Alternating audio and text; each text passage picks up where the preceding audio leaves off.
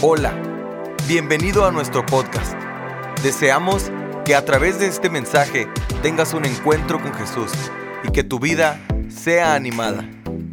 Yo no sé si usted vino en este ah, día uh, que ya venció al agua primeramente porque ya estamos aquí.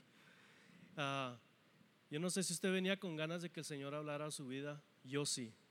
Yo quería que el Señor hablara y le doy gracias a Dios por el privilegio. Vamos a hacer oración para poner esto en las manos de Dios.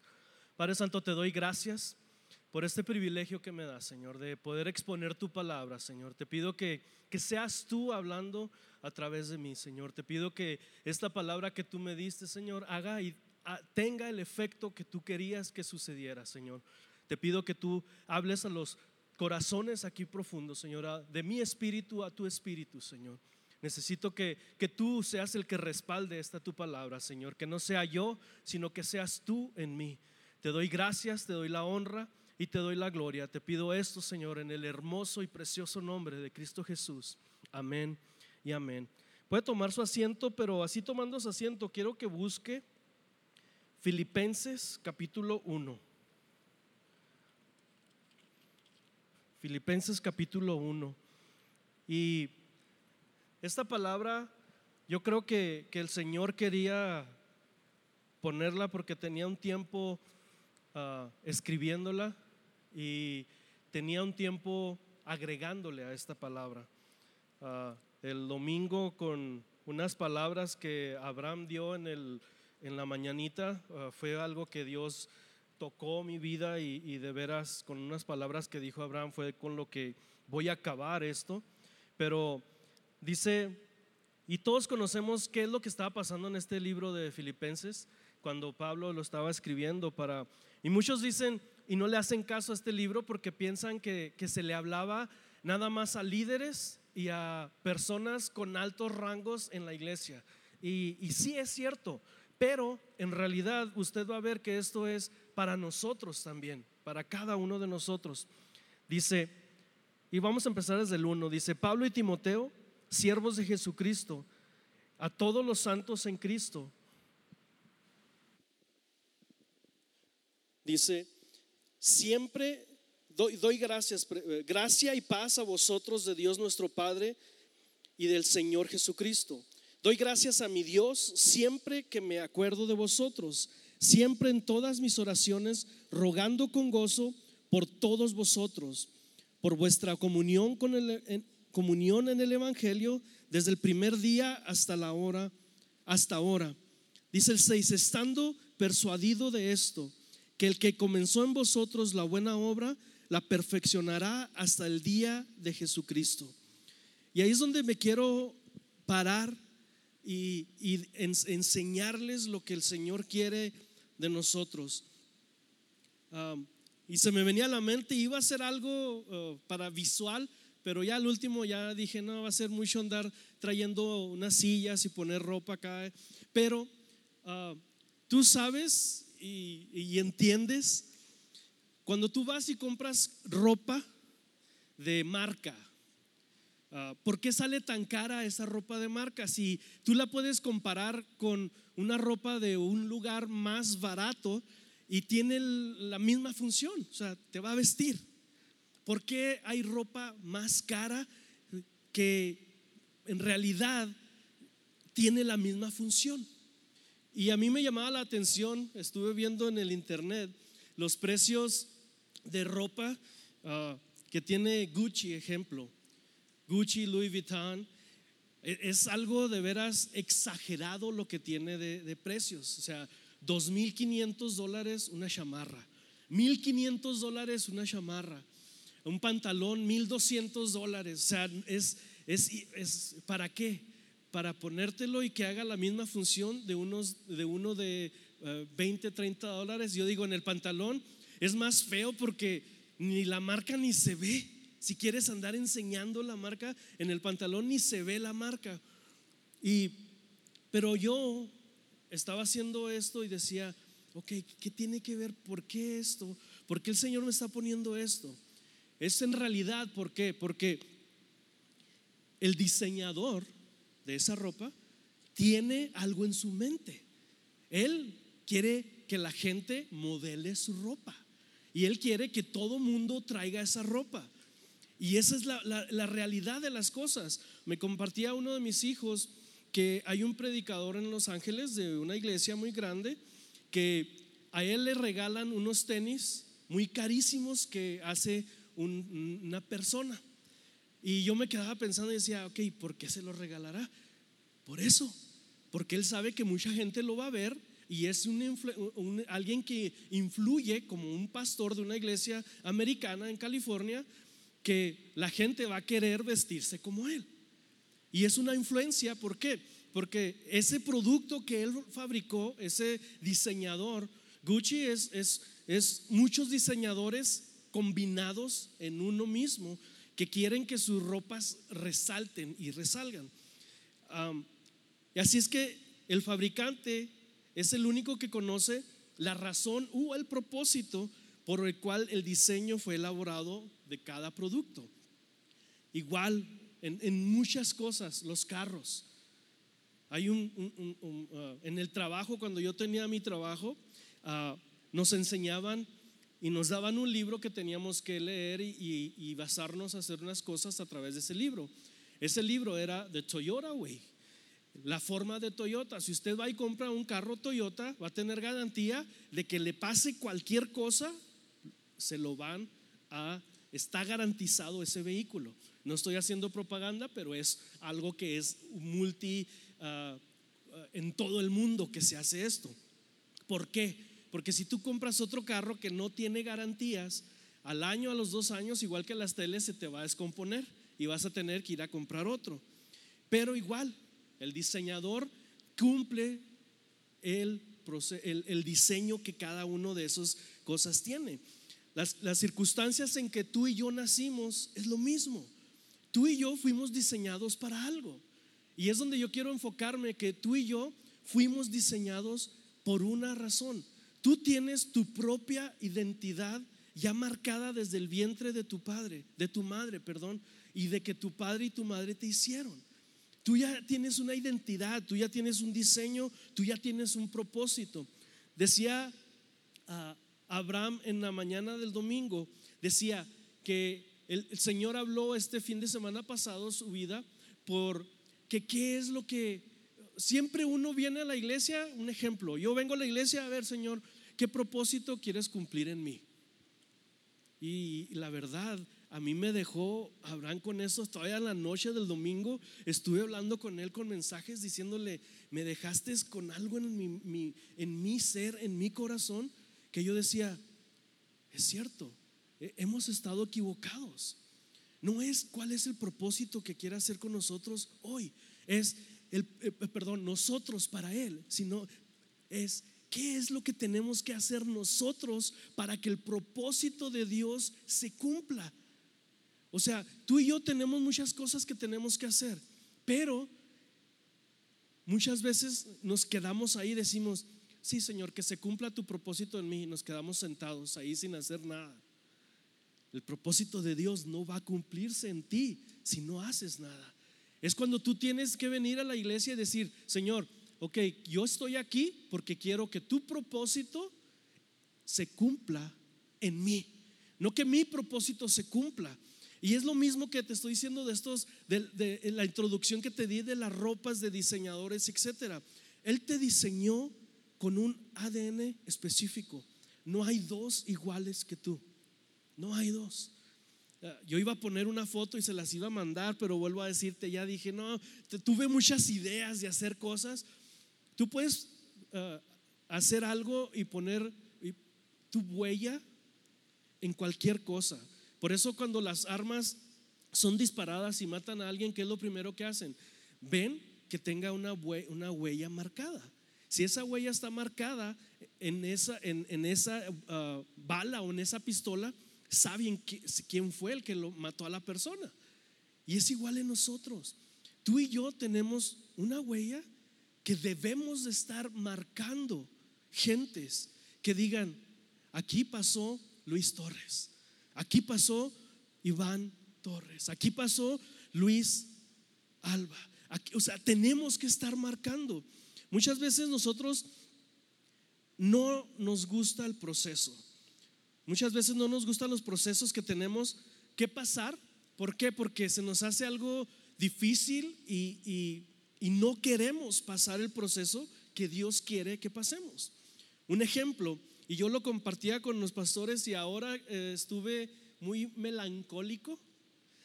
Me metí en, en, Facebook y estaba viendo todo lo de la página de la iglesia y veía cómo por tres meses, cómo estuvimos trabajando en este lugar con los centroamericanos. Y cada vez que veía una foto, un video de toda esa gente que pasó, como que se me venía una película a todo lo que vivimos, a todo lo que pasamos. Y le decía a mi esposa ahorita que comíamos, le decía, ese proceso que vivimos, ¿qué hizo en nuestras vidas? ¿Qué hizo ese proceso en mi vida que yo te pueda compartir y decir algo de eso? Pues yo te puedo decir que ese proceso que pasé porque Dios lo sabía y una vez que teníamos una junta, el pastor me decía, mira Luis, ¿cómo es Dios? Si yo no hubiera estado, si yo, si mi trabajo no hubiera sido cerrado y yo no me hubiera quedado desempleado, yo no hubiera podido haber estado haciendo eso. No hubiera podido tener ese privilegio de servir a esa gente, de que cuando una familia que iba en camino, en, en el camión, Iba platicando conmigo el Señor en su uh, WhatsApp, me iba diciendo, eh, gracias por todo lo que hicieron, bla, bla. Y, sabes qué, perdimos el camión aquí en San Antonio, yo animándolo. Y, o sea, una conversación con esta gente que uno decía, es que es más que eso. Yo creo que todos los que sirvimos a esta gente, de una forma u otra, fuimos marcados. El proceso que marcó en nuestra vida en este tiempo nuestra vida fue eso. ¿Por qué? Porque yo le decía a Maribel, ¿qué fue lo que pasó? O sea, en realidad, y eso es como le puse el título a mi mensaje de hoy, el proceso que pases debe de transformar tu vida. El proceso que tú y yo pasamos debe de, de, transformarte. Porque si te quedas igual, entonces no sirvió de nada ese proceso. No sirvió de nada. En realidad yo le decía a Mari, ¿cómo marcó este proceso nuestras vidas? Marcó nuestro, nuestra vida muy, muy bonito, muy padre. ¿Por qué? Porque de un día que se me venía platicando con eso con, con Mari, se venía a la mente, no que mis hijos fueran arrogantes y que me dijeran, ah, nada más me quiero poner ropa de esta, nada más, no, no, de veras ante Dios se los digo. Ah, pero hubo un cambio en ellos la primera vez que vinieron y vieron la necesidad. Llegamos a la casa sin Maribel y yo decirles nada. Ellos fueron a sus closets, sacaron su ropa y dijeron, esto ya no me queda o ya no me gusta, papá, me lo quiero llevar.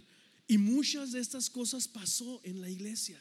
Yo te lo digo porque estoy acá, pero yo supe que eso pasó. Muchos trajimos cosas que para nosotros ya no servía, pero vieras cuando se lo dábamos a esta gente, lo que marcábamos en ellos, y eso que nada más era un cambio de ropa. Hubo unos que fueron bendecidos y les dimos dos, otros que, que nos hicieron trampa y les dimos tres. Pero yo creo que eso fue algo muy grande en mi vida, porque mis hijos empezaron a valorar muchas cosas. No que no valoraban, vuelvo a decirte, ellos valoraban las cosas, pero empezaron a valorar más de lo que era un plato de comida. Ellos veían como ellos eh, disfrutaban lo que se les daba de comer aquí. En realidad yo te digo, el proceso que estás pasando debe de transformar tu vida y la debe de transformar para bien, no la debe de transformar para mal. Muchas veces podemos cambiar muchas cosas, pero no cambiamos nuestra mente, nuestra mente y nuestros hábitos. Muchas veces nuestros hábitos y, nuestras, y nuestros pensamientos no cambian. Aunque queremos hacer cosas diferentes, nuestros pensamientos siguen siendo malos por la, eh, la, lo que tenemos dentro de nosotros. Pero podemos cambiar todas esas cosas. Yo cambié hábitos, en esos días. Yo cambié hábitos y no te lo digo como dice el pastor para hacerme, eh, ¿cómo, dice él? Ah, sí, que estoy llorando, exaltándome. No, te lo digo porque pasó, porque lo viví.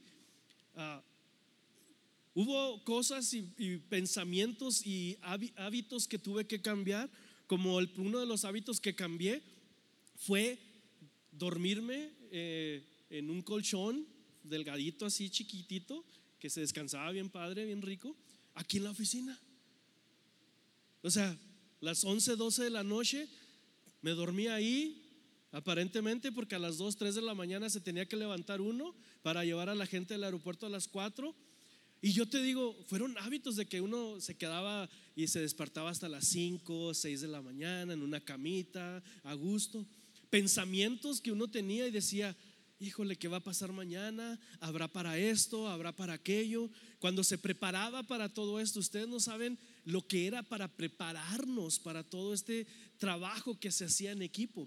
Una preparación que se hacía un día antes, a veces el mismo día, pero una preparación de que teníamos que poner unas bolsitas con todas las cosas de higiene, teníamos que preparar comida una semana antes, tres días antes y decir, necesitamos tanta comida, tanto esto, los hermanos que apoyaban, etcétera. Pero ¿sabes qué? Todo esto cambió muchas vidas, especialmente las vidas de esas casi mil personas que pasaron por estas puertas. Fueron cambiadas, quieras o no, esas vidas fueron transformadas. Uno de los grupos que fue uno de los casi ya al último, nos marcó mucho porque todos los grupos que llegaban cuando les recibíamos y veían cómo se les recibía, ellos sentían gratitud. Pero eran dos, tres, cuatro personas de las 60 que llegaban. Ese antepenúltimo grupo que llegó, uno de los últimos tres grupos, todo el grupo, todos los 60 que llegaron estaban llorando cuando lo recibimos y cuando el pastor estaba haciendo oración con ellos. De veras yo te digo, eso no es nada que cambiamos por nada. Hoy en día cuando vemos todo lo que está pasando en las noticias, yo te lo puedo decir, nosotros ya lo sabíamos. Todo lo que está saliendo ahorita en las noticias, nosotros platicando con ellos ya sabíamos todo lo que está eh, saliendo ahora apenas. Y ahorita traigo una carga que es parte de mi oración por esa gente que ahora están deportando, regresando, porque sabes que ellos tienen un pago que hacer de 7.500 a 10 mil dólares por haber llegado hasta aquí y que lo regresen. Ellos, yo traigo esa carga porque si están huyendo de ese lugar porque no tenían dinero, ahora están siendo deportados porque están tardándose mucho, no pueden quedarse en México y yo digo, ¿cómo van a pagar este dinero esta pobre gente? Y está siendo parte de mi, de mi oración. El proceso no es el experimentar adversidades, sino poder tener un cambio espiritual en cada uno de nosotros. Tú y yo debemos de tener un cambio. Josué fue procesado para pasar de un niño a un hombre capaz de dirigir una nación más influyente de su época. Josué fue lo que tenía que hacer. Moisés fue procesado para dejar de ser un hijo de papi y que si pudiera convertir en el libertador de un grupo. La nación de Israel tuvo que ser procesada en el desierto, no en sus casas, no en un lugar padre, para cambiar la mentalidad de esclavos a ser hombres libres. Los procesos son necesarios. Y es depende de ti y de mí cómo le vamos a hacer. En cada uno de estos tres ejemplos que te di, la importancia de era el propósito que tenían. Dios nos procesa para llevarnos a la forma que Él quiere. Muchas veces los procesos no nos gustan. Y yo he renegado del proceso. Yo no, te, yo no te voy a decir que no. Yo he renegado del proceso. Yo no he querido hacer cosas que Dios tiene para mí que haga. Pero ¿sabes qué? El fabricante del diseño este sabe cuál proceso debe de pasar. El fabricante tuyo sabe cuál es el proceso que te va a ayudar a ti llegar al siguiente nivel. Ese proceso que nada más tú y Dios conocen y saben es cuál será el que va a excluir que tu nombre sea escrito en el libro de la vida. Significa que lo que dijo Dios en Jeremías 1.5 dice, antes de, la formación, en el vientre te conocí y antes de nacer te santifiqué, te di por profeta a las naciones. Cada etapa de tu vida, cada cambio que tú y yo estamos pasando, debe de marcar un nivel de conocimiento personal. Cada etapa que tú y yo estamos pasando, vuelvo a decirte, no va a ser padre, no va a ser muchas, muchos procesos no nos gustan, pero son necesarios para nosotros poder crecer. Tú y yo solo llegamos hasta donde conocemos las cosas. Tú y yo no podemos llegar más allá de lo que no conocemos, pero Dios sí. Dios puede llegar más allá de lo que tú y yo conocemos. Muchas veces el propósito que Dios tiene para contigo va a ser bien diferente que el que tú tienes para con Dios. No sé si me entendiste. El propósito que Dios tiene para contigo es diferente para el propósito que tú tienes para con Dios. Vuelvo a decirte y me uso de ejemplo. Yo venía a este lugar muchas veces y decía, a ver Señor, ¿qué me das hoy? A ver con qué me llenas, a ver qué me vas a bendecir. Te lo digo, yo creo que todos venimos así. Pero, vuelvo a decírtelo, está mal. ¿Por qué? Porque tú tienes que venir a decirle a Dios, Dios, aquí estoy para que tú hagas en mí lo que tú quieres hacer en mí no lo que yo quiero que tú hagas en mí. Muchas veces tú no le puedes decir a un diseñador, un ejemplo, tú no le puedes decir y hablar a los diseñadores de Michael Kors, ¿cómo quieres una, una bolsa? ¿Sabes que a mí me gustaría tener una bolsa así, así, así, así? Y que te la mandaran a tu casa. Ahora sí, ya se puede ver en Nike, en otros que estoy haciendo comerciales, si se puede, te metes y haces, diseñas tus zapatos como tú quieras. si se puede hacer. Pero en esos diseños te sale más caro, porque es algo específico, son colores que tú quieres y son cosas que tú estás teniendo en tu mente. Igual nosotros no podemos venir a Dios y decirle, ¿sabes qué, Señor? Quita a Iván Torres y ponme a mí. Yo no puedo decirle eso al Señor. Si Él tiene a Él ahí, lo va a dejar ahí. Y va a estar ahí porque ahí es donde quiere que esté Dios. Y igual, igual en cada uno de nosotros. A lo mejor no te gusta como alguien hace algo, pero ¿sabes qué? Dios los tiene ahí. Ahí los tiene Dios. Y tú no vas a poder hacer nada. Nada más, ¿sabes qué es lo que vas a poder hacer? Es venir y decir, Señor, yo quiero hacer algo para ti. Y Él va a decir, ah, de veras, entonces ven y hazlo conmigo. Y te va a añadir para que tú hagas unas cosas mejores.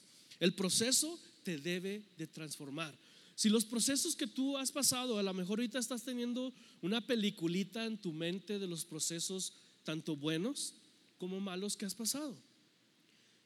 ¿Hubo una transformación en esos procesos o has sido igual? ¿Te has quedado igual? En ese proceso que pasaste, ¿estás igual? Entonces, ahí tiene que haber un, un, foco rojo prendido diciendo, Señor, ¿cómo está esto? ¿Cómo, ¿Cómo no puedo cambiar esto?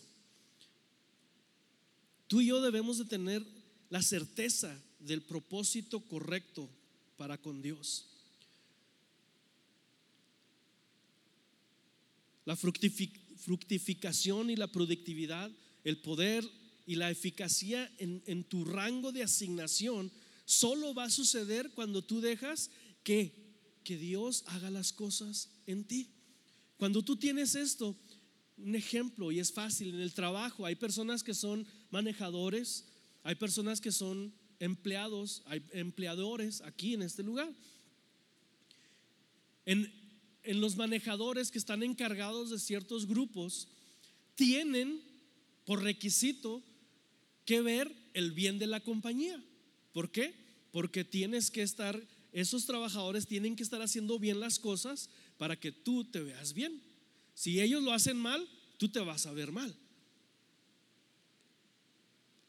La productividad y la fructificación debe nada más de enfocarse en ti cuando tú estás haciendo las cosas para Dios.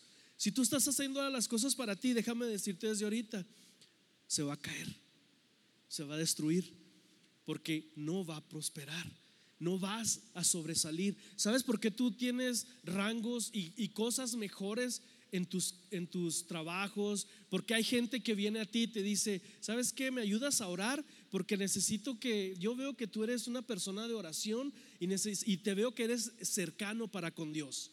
¿Sabes por qué vienen y te buscan? Porque tienes algo de parte de Dios. Cuando Dios te asigna algo, es nada más para ti.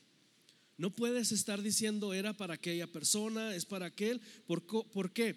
Porque entonces experimentarás estas cosas. Cuando no es tuyo, experimentarás desgaste, problemas, frustración, conflictos, estancamiento, estrés, en todo lo que estés haciendo, aún en lo que estás haciendo para Dios.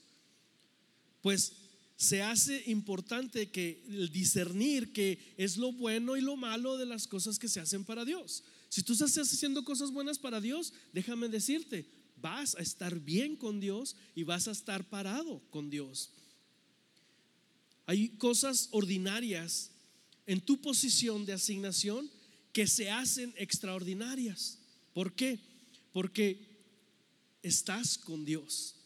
David tenía cinco piedras y nada más una de esas piedras pudo derribar a ese gigante. ¿Por qué? Porque el tamaño de la piedra, no, porque venía de parte de Dios. Una vara que parte el mar en dos. ¿Qué era? ¿Era una vara poderosa? Una, una vara? No, era una vara con la que Moisés caminaba. Y nada más le dijo el Señor, haz esto y se abrió el mar. ¿Por qué? Porque la posición de asignación te traerá cosas ordinarias que se hacen extraordinarias. Edwin también el, domingo nos decía del lodo. Ese lodo era tierra común y corriente.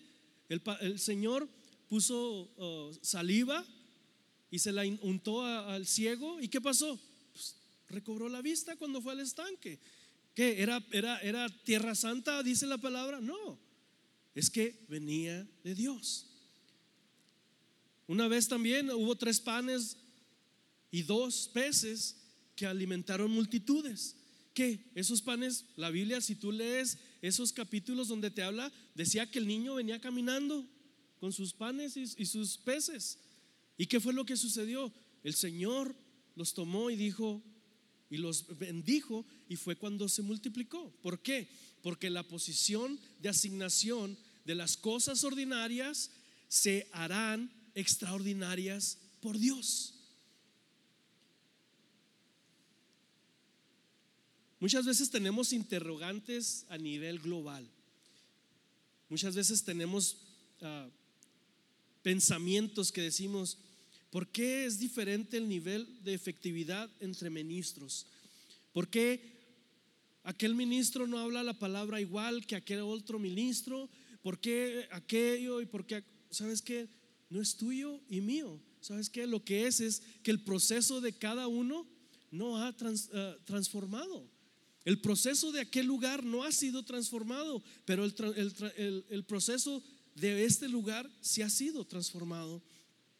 Hay razones que si situamos contexto que estamos hablando de una cosa específica, puede ser que se mueva sobre una habilidad o un talento. Muchas veces nosotros vamos y nos movemos, ah, esta persona tiene este talento y esta habilidad. Y vienes con el otro que no tiene el talento ni la habilidad. Pero este dice, yo voy a poderlo hacer. El que tiene la habilidad o el talento. Y este dice, Señor, hazlo tú por mí. ¿Y sabes qué? ¿Sabes cuál es el que va a usar Dios más? No el que tiene el talento ya hecho, ni la habilidad ya hecha. El Señor va a usar al que dice, Señor, yo quiero hacerlo. Yo no tengo esa habilidad, ni yo no tengo esto, pero yo quiero hacerlo para ti. Cuando hay eso, vuelvo a decirte y se va a oír que estoy haciendo lo, diciendo lo mismo, pero yo quiero que tú te vayas con esto. Yo quiero que tú te vayas pensando la posición de asignación de las cosas ordinarias se hacen extraordinarias. Si tú crees que eres ordinario, vas a ser extraordinario cuando te pones en Dios. Vas a hacerlo. ¿Por qué? Porque Dios quiere que lo hagas. Hago un, un, ¿cómo se dice? Una pausa para decirte parte de algo que yo no puedo creer cómo sucedió. Mis hijos son testigos, se los dije a ellos y te lo comparto a ti. Muchos de ustedes saben que el 14 de diciembre del año pasado yo me quedé sin trabajo. El 14 de diciembre del año pasado. Eh, la compañía que yo trabajaba cerraron sus puertas. Nada más te hago un énfasis. Hoy es 17 de julio, siete meses que no he trabajado. Y cuando estábamos trabajando con esto de los inmigrantes, te voy a ser sincero, y yo le decía a mi esposa cuando lo hice, me daba miedo meterme a mi cuenta de banco porque decía, pues no estoy trabajando, no hay dinero, eh, me da miedo hacerlo y no me metí por mucho tiempo. La semana antes de que me fui de vacaciones, en junio, me meto a la cuenta del banco y para la honra y la gloria del Señor. Digo, acá hijo, no puede ser. ¿Por cómo hay tanto dinero? he pagado mi casa, he pagado biles, he pagado celulares, he pagado esto, he pagado aquello. Y yo decía, ¿cómo puede haber tanto dinero? Y nada más me puse a llorar. Les enseñé a mis hijos y les dije, miren, lo que sucede cuando uno sirve al Señor. Fue lo único que les pude decir. ¿Por qué? Porque yo no sabía qué era lo que estaba pasando.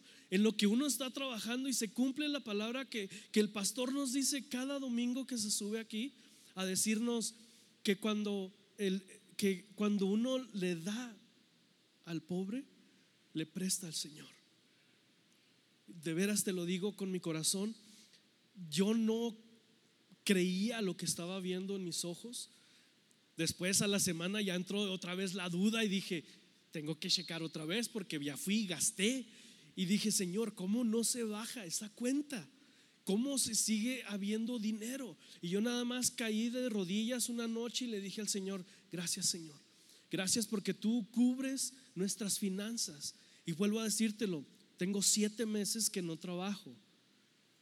Y de veras, para la honra de Dios, yo sé que fue del Señor en medio de todo esto. ¿Por qué? Porque Él sabía que esos tres meses, dos meses y medio de trabajo que estábamos haciendo en equipo, yo veo, la verdad, y he visto muchas cosas eh, que no nada más yo, y, lo, me lo voy a robar porque a lo mejor le, no quería a Abraham que lo dijera, pero él también sirvió mucho en esto y el Señor lo bendijo con una casa. O sea, la verdad, tenemos que decirlo. Edwin también estuvo muy bien, compró su carro, su troca, está comprando. Los pastores acaban de venir, yo le mandé un mensaje al pastor, yo le decía, me da tanto gusto que estén disfrutando estas vacaciones. A mucha gente no le gusta que los pastores salgan de vacaciones. Pero ¿sabes qué? Yo siempre he tenido este concepto. Si la cabeza de este lugar es bendecida, ¿qué va a pasar conmigo? Yo voy a ser bendecido. Si yo no quiero la prosperidad y la bendición para la cabeza de este, de este lugar, ¿sabes qué? Yo no voy a poder ser bendecido. Y yo te lo digo, ¿por qué te digo esto? Este proceso me transformó. somos otros, somos Maribel y yo, la otra vez estamos platicando, un sobrino mío que eh, trabaja en una iglesia americana, ah, él va a ir y ah, bueno, cada año van a las Filipinas de su iglesia porque tienen misioneros y ellos van. Y le dije a Mari, hey, vámonos, vámonos con Él, vamos a decirle que si nos podemos pegar y nos vamos con ellos, con su iglesia a servir. Una semana, ellos se van una semana. Y yo me quedaba pensando y decía, ya uno se quedó de veras impregnado de servicio. Lamentablemente usted va a decir, ok hermano, ¿y por qué no sirve con esa, eh, eh, esa inquietud, con eso aquí, aquí a la gente, bla, bla? Eh, yo te voy a decir algo, es muy diferente servir a esa gente a servir a unos que están aquí en, Estados Unidos. Yo le decía a mi sobrina el día, el, el día sábado, en una fiesta que estábamos, le decía a una de mis sobrinas, le platicaba todo esto, y yo le decía, ¿sabes qué, mija? Mira, yo no puedo ver a alguien que se ha agradecido aquí, en, hablando en la iglesia, con que yo le lleve un plato de comida, la verdad. ¿Por qué? Y te lo voy a decir por qué. Porque aquí en Estados Unidos tú te quedas sin trabajo, vas y pides estampillas y que no tienes trabajo y te van a dar. Y, en realidad, bueno, a veces, porque si pides y una de las veces yo recuerdo hace muchos años fuimos a pedir Mari y yo Ah, y me dijeron que ganaba mucho dinero y tenía mis dos hijos y yo decía, ¿cómo que gano mucho dinero? Pues si no me alcanza, por eso estoy viniendo a pedir ayuda. Pero hay otros que echan mentiras y pues les llega mucho dinero. Y yo me quedaba pensando en eso y yo decía, lamentablemente así es aquí. Yo trabajé muchos años antes de que tuviera mi trabajo que tuve por mucho en, eh, en uh, remodelaciones para un, un contratista que trabajaba para la ciudad. En ese, en ese trabajo nosotros íbamos mucho a Favens y llegábamos muy tempranito a esos trabajos a remodelar casas, poníamos puertas y ventanas y todo eso. Y nosotros nos reíamos mucho, no burla, y en aquel tiempo yo no era cristiano, yo te lo, te lo confieso. esa gente, tú llegabas a su casa, tenían trocotas, carrotes, la casa estaba bonita, pero vuelvo a decir, te echaban mentiras para que fueran y les pusieran insolación, puertas y ventanas nuevas. Y yo decía, wow, esta gente, y hay gente que sí hay con necesidad. Y, es donde yo voy a decirte que aquí en Estados Unidos es bien difícil, igual una, una vez se me viene a la mente ahorita, cuando platicaba con Iván, que fue de misionero a Colombia, la necesidad que había en aquel lugar. Igual con Giovanni cuando fueron los muchachos de aquí a Oaxaca, las necesidades que había en esos lugares que Giovanni se me viene a la mente, igual Iván, y Giovanni decía que en Oaxaca llegaron a un lugar que, que les decían, una familia les dieron frijoles y tortillas recién hechas, pero era lo único que tenían ellos. Y ellos se sintieron mal en, en, en agarrárselos porque sabían que era lo único que tenían. Y dice Giovanni que, que se sintieron más malos muchachos en decirles que no por todo el trabajo que ellos hicieron para darles eso en agradecimiento. ¿Qué quiero decirte con esto? Que esta gente venía agradecida por un cambio de ropa, por, por un juguete que recuerdo a alguien que vino y, les trajo, Nadia vino y le trajo un juguete a una niña que, que Chuy, yo creo todavía de tener el, el video de la niña diciendo, todo un capítulo, no versículo, todo un capítulo del Salmos. ¿Qué salmo era, Chuy? 139. El 139. La niña lo dijo todo de memoria. Todo. Y Chuy, la grabó y, o sea, y vino Nadia por, para bendecirla. y yo creo que yo digo, o sea, vuelvo a decirte, la humildad debe de estar en todo momento. Es uno de los requisitos que debemos de tener, la sencillez, aceptar y reconocer a personas, no por un estereotipo, sino por un llamamiento. La comprensión de no, no es por un currículum ni un proceso, sino por un proceso coherente de Dios. Llámese proceso con, con propósito. Muchas veces Dios se encarga de colocarte al lado de personas que menos te gustaría estar, que menos te gustaría tolerar, no te gustaría tolerar cosas que para hacerlo debes de quebrarte. Te enseñará a callarte cuando más quieres hablar y defenderte. ¿Por qué? Porque para poder ejercer lo que Dios se debe crucificar el hombre en ti. Muchas veces yo quiero, yo quise decir unas palabras. Muchas veces yo he querido decir mucho, pero yo he callado. ¿Por qué? Porque tengo que hacerlo. Porque Dios se encarga de hacer las cosas. Con esto voy acabando. Y dice, hay niveles en que Dios, hay niveles en que Dios necesita una mejor versión de ti. Y por eso el proceso debe de transformar tu vida y el cambio debe de ser vital en tu vida. Vuelvo a decirte, hay niveles en Dios que necesitan una mejor versión de ti. Y es por eso que el cambio es vital en tu vida. Tú no debes ni puedes quedarte igual hoy para ser el mismo mañana. Tú no puedes. Debe de haber un cambio en tu vida. Debe de haber un cambio. Tú, tu vida debe de ser de, de, gloria en gloria. Tú debes de ir de, de, no te puedes quedar igual. Tú debes de ser más y más aquella persona que tú no quieres ser. ¿Por qué? Porque los procesos te van a ayudar. ¿Sabes por qué no pasó esto de los inmigrantes el año pasado? Porque yo y todo el grupo que trabajamos no estábamos preparados para eso.